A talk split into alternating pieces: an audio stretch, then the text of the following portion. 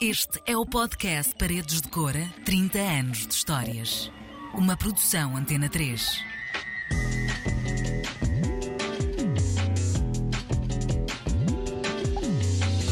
O meu nome é Inês Henriques. Episódio 4. Pensamos acabar com o festival. Uf. Depois de uma frase destas, parámos o nosso autocarro para apanhar um pouco de ar. Mas nada temam, vou fazer um spoiler. O festival não acabou. Senão nem estaria aqui a tirar o pó a estas memórias, não é? Mas então, o que levou a que esta frase fosse verbalizada? Para descobrir, vale a pena começar por 2004. O cartaz era composto por grandes nomes internacionais, muito aliciantes para os amantes de paredes de cora. Mark Lanigan Band, The Kills, Black Rebel Motorcycle Club, John Spencer, Motorhead, enfim. Era agosto, verão, mas como já todos os festivaleiros sabem, ou pelo menos aqueles que já foram a paredes de cora, chuva em paredes de cora é um clássico creio que o João Carvalho já falou disto em entrevistas, que terá chovido mais naquele agosto, penso que foi em agosto do que em não sei quantos anos, uh, na região, e foi uma catástrofe. Quer dizer, ninguém se magoou muito, acho eu, Uh, mas eu lembro-me que ao final do primeiro dia tinha as roupas todas ensopadas e eu andei com umas sapatilhas o resto do festival emprestadas, pá, dois ou três números acima do meu, e tive que comprar umas calças também, uma daquelas lojas de agricultura, portanto era daquelas calças dos senhores que andam a seringar as plantas com os uhum. herbicidas, foram esses os meus preparos nesse ano. e, e depois fiquei numa casa muito longe do recinto, todas as noites também era complicado de voltar toda encharcada e ficar depois ainda a escrever. Ou seja, teve tudo para eu odiar. Porém, no final apareceu um solzito e eu olhei para aquela experiência toda e pensei, adorei isto. a Lia Pereira, jornalista do Blitz que falou com a Marta Rocha, vê o lado positivo de toda a experiência desastrosa. Mas a realidade é que choveu tanto, mas tanto, mas tanto, que foi uma calamidade. Aqui não havia nenhum plástico. Se, esgotaram as galochas, esgotaram, esgotaram as gabardines, esgotou tudo, os impermeáveis, esgotou tudo. Choveu, choveu, choveu. Tu não imaginas, foi quatro dias, quatro dias de uma tempestade que parecia uma tempestade tropical. E então no, nós chegámos até a abrir o parque de estacionamento para as pessoas não morrerem afogadas no campismo. Lembro-me perfeitamente da primeira página uh, do jornal O Público que, que dizia em manchete, não chovia assim em Portugal no verão há 99 anos. Nunca mais me hei de esquecer dessa manchete. Esse, nesse dia, eh, a lama era tanta que era o jeep do, do, João Carvalho que fazia o transporte das bandas do backstage para o palco, porque ainda são, sei lá, uns 300 metros ou assim, uh, e, e, estava impossível, a lama era, era muita, para os artistas chegarem ao palco com alguma dignidade. Imagina, não sei qual era a banda, os Motorhead, estava a chover em cima do palco, houve, hum, houve uma reunião prévia que o, o, concerto talvez pudesse não acontecer, com umidade e eletricidade é uma mistura explosiva. Mesmo assim, as bandas arriscaram, os engenheiros diziam que o palco estava uh, desnivelado, com, a, com tanta água que estava tudo enlameado, estava tudo encharcado. Aquilo foi um, olha, é uma, parecia, uma, parecia um tornado. Aquilo era um, aquilo foi um pandemónio, aquilo foi um pandemónio, um desastre. Pronto, foi um festival que deu um prejuízo medonho, uh, terrível. O festival mais adverso foi aquele que mais deixou uh, nostalgia nas pessoas. E as pessoas até dizem: Eu estive no célebre 2004. Confirma-se. Embora a nossa amostra seja pequena, 2004 deixou nostalgia, sim. Um dos melhores concertos para Adolfo Luxúria Canibal, de Mark Lanigan Band, foi justamente nessa edição.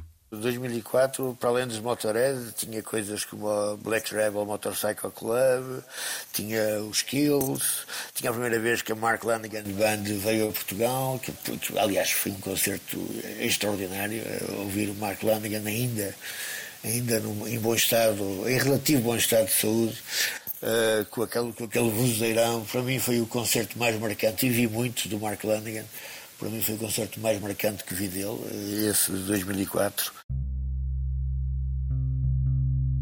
Pois bem, depois da tempestade, vem a bonança. Ainda assim, 2004 deixou a organização de rastos. E foi depois deste pandemónio, como descreveu Vítor Paulo Pereira, que pensaram em terminar com o festival. Já agora deixa-me dizer-te, num ano em que pensamos acabar com o festival, porque vínhamos de uma edição que tinha dado um prejuízo desastroso, que foi a edição de 2004. E pronto, uh, fica desvendado o mistério. Pensaram sim em acabar com o festival e não fazer a mítica edição do ano seguinte. Porém, enganam-se aqueles que acham que depois de um prejuízo brutal, eles iriam baixar os braços. Nós que tínhamos alguns prejuízos ali acumulados, uh, pensamos, ok, uh, vamos tentar tudo nesta edição de 2005. Uh, se tiver que acabar, pelo menos acabamos, acabamos em grande. as consequências disso nunca pensamos muito nelas, mas era preciso pagar os prejuízos se os soubesse. A verdade é que se fez essa edição 2005, em termos de, de de lucros zero, não ganhamos dinheiro nessa edição, mas também não aumentamos já o passivo uh, e o festival ganhou uma nova dimensão.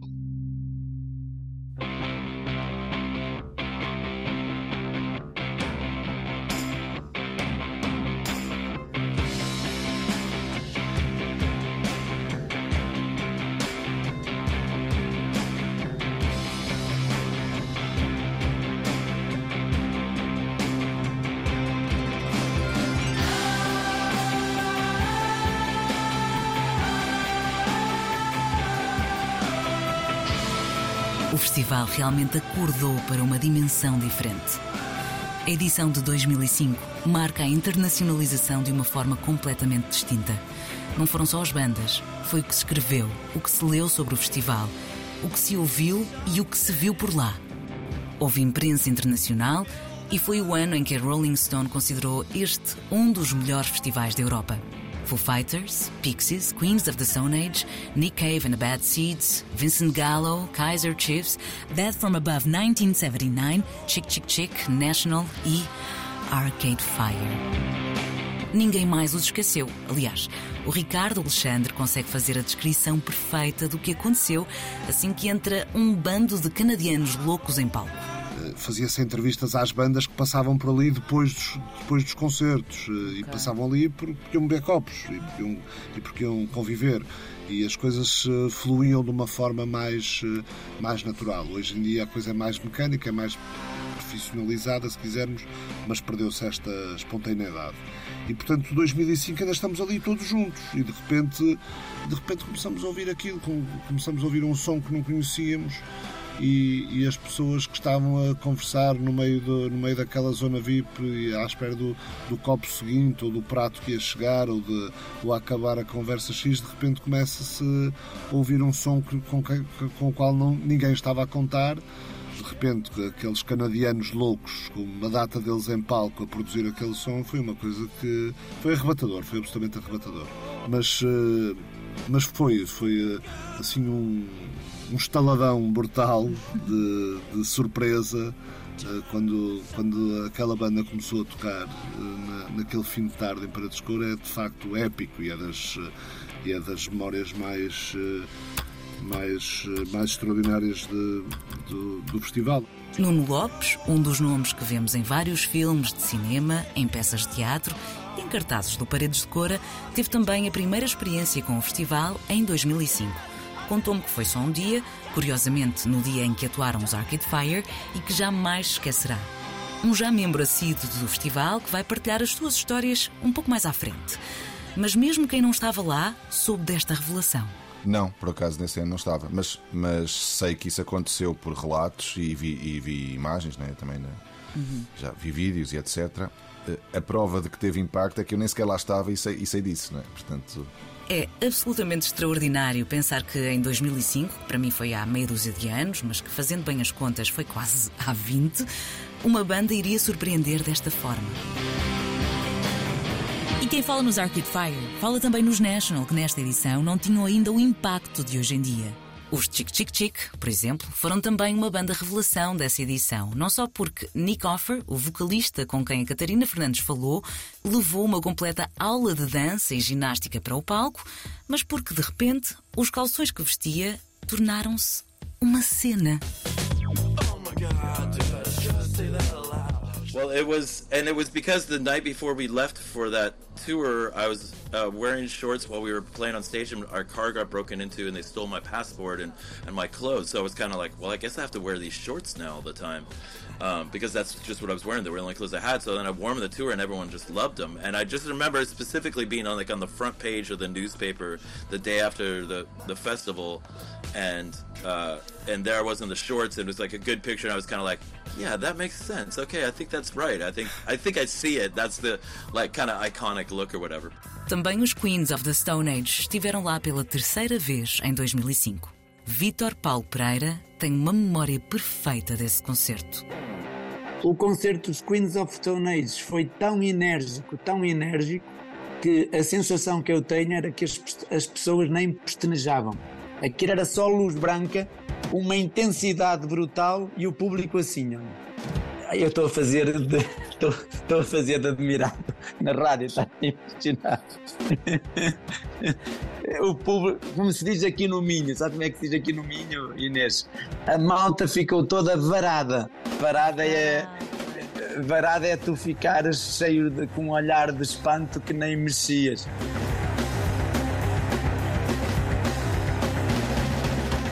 Ver as reações das pessoas de, de paredes de cora, pessoas que não estavam habituadas a ver música, olharem para, para aquela força, porque aquilo é uma máquina de fazer música, e de boca aberta, uh, eu lembro de expressões como: Pois, isto só vai lá com drogas, como é que eles realmente fazem para, para, para isto? É pior que meter uma placa numa casa. Lembro-me de alguém dizer isto. E toda a gente ficou a dizer assim: É por isso que vale a pena vir a paredes de cora.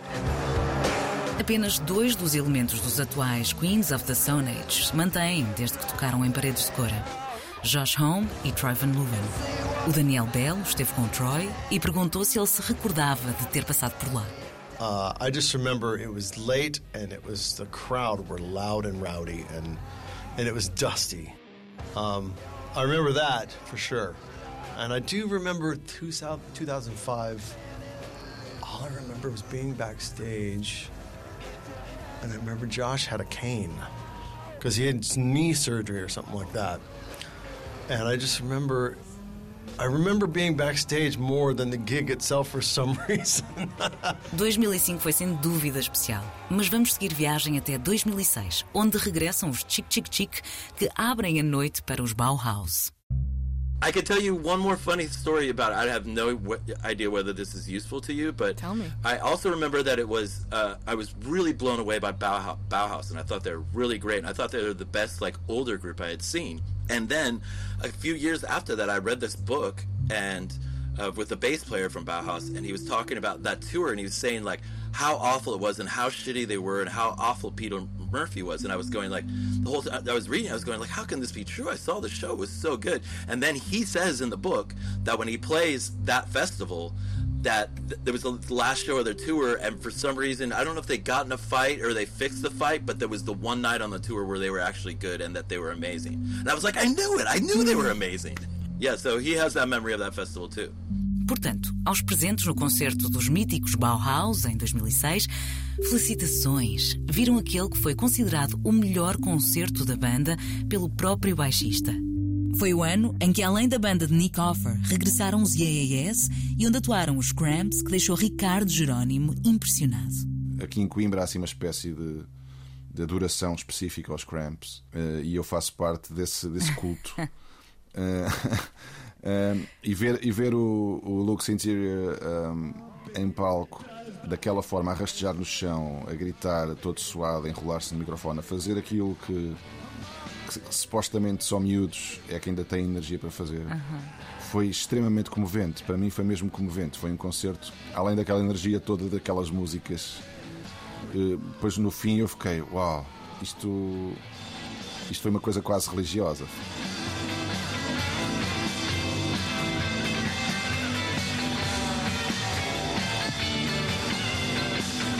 Entramos em 2007.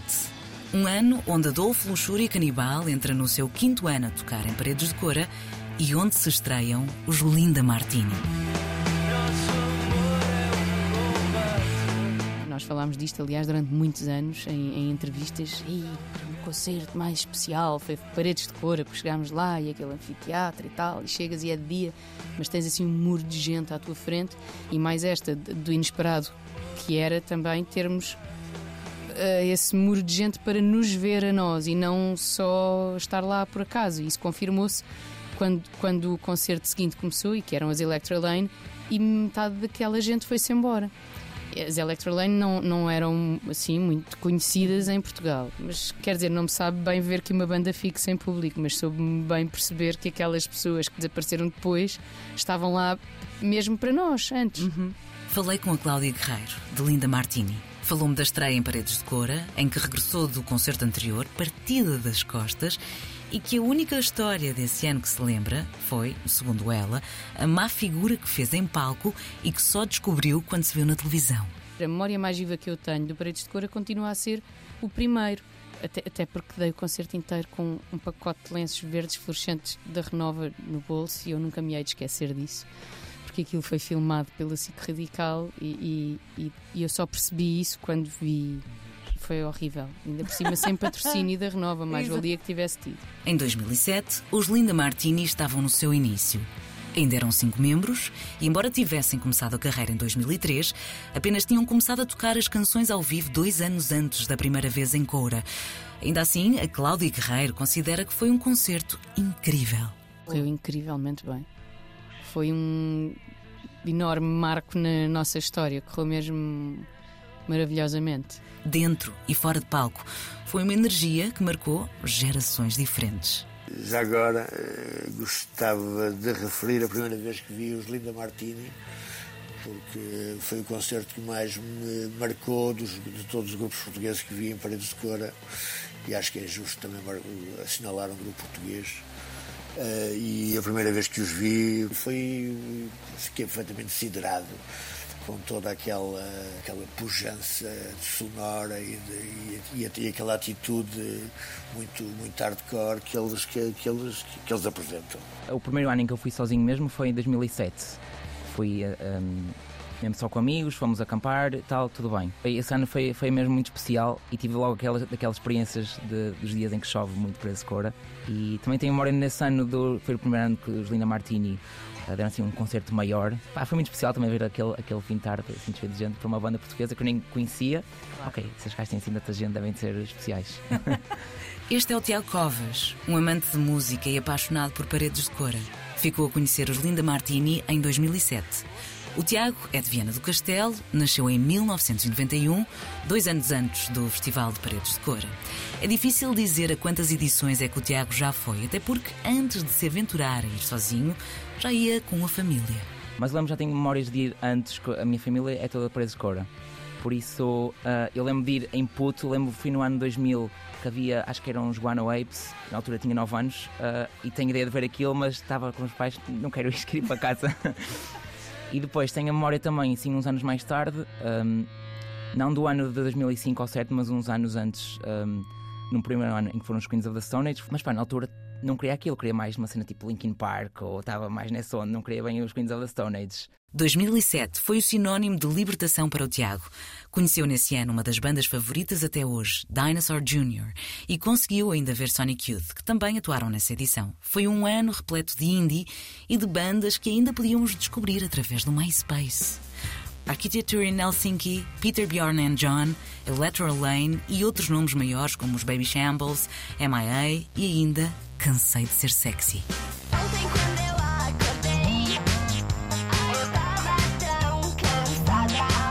Sim, acho que a banda estava no auge talvez entre 2007, 2000, 2006, 2009, 10. a gente também fez muita turnê, fez os maiores shows que a gente já fez, talvez. Mas eu acho que a gente conheceu o Peter Bjorn e John nesse festival. E a gente ficou junto e fez festa ali. A gente também conheceu o pessoal do Sonic Youth. não tenho muitas memórias a não ser memórias boas de ser um lugar super bonito, porque eu lembro quando a gente estava dirigindo para Paredes de Cora. Toda a viagem foi super bonita. Falei com a Luísa Sá, uma das integrantes dos CSS, que depois da nossa conversa enviou gentilmente umas quantas bonitas fotografias analógicas do ano em que atuaram em Paredes de Cora.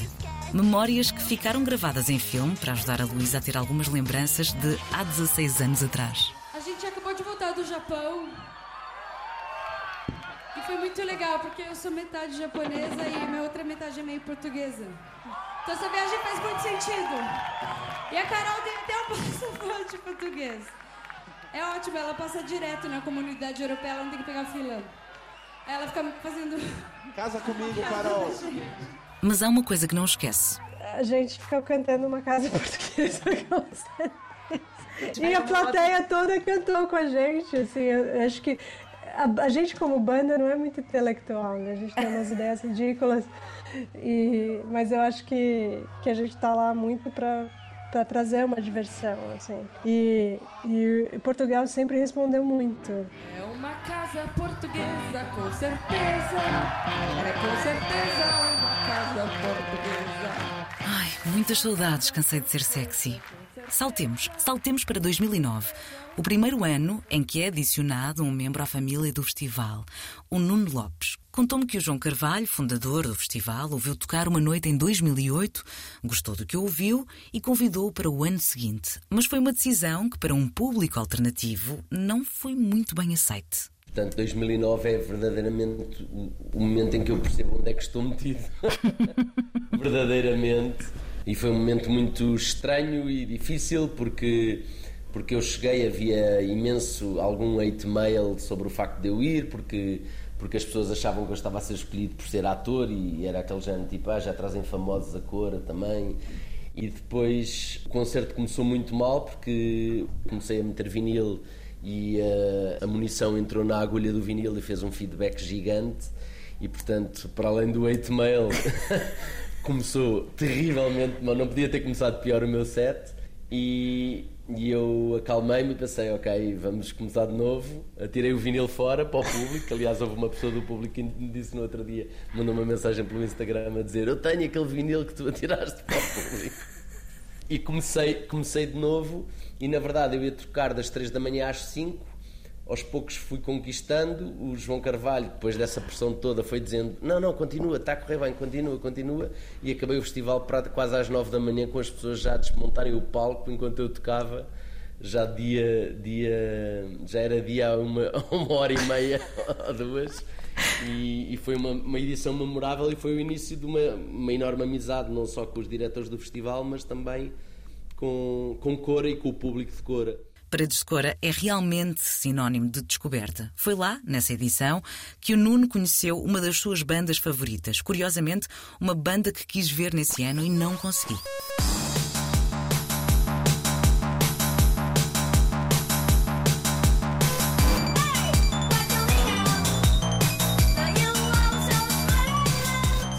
Jamais me esquecerei de um concerto de uma banda que vim logo em 2009, que se chama Cap Bambino, uma das melhores descobertas da minha vida e devo à Cora. Eu amo Capo Bambino. Capo Bambino. Desculpem, é, é, eu não consegui disfarçar o meu contentamento por ter encontrado alguém que também goste que é Bambino. Mas o Nuno descobriu muitos mais nomes durante os últimos anos. Os últimos 10 anos. Sim, 10 anos. Ele próprio estará em celebração este ano por uma década a passar som em paredes de cora. Falaremos dos anos mais recentes no próximo episódio. São tantas as histórias que poderíamos ter dezenas de episódios de Paredes de Cora, mas é já o último. Portanto, não percam. Até lá!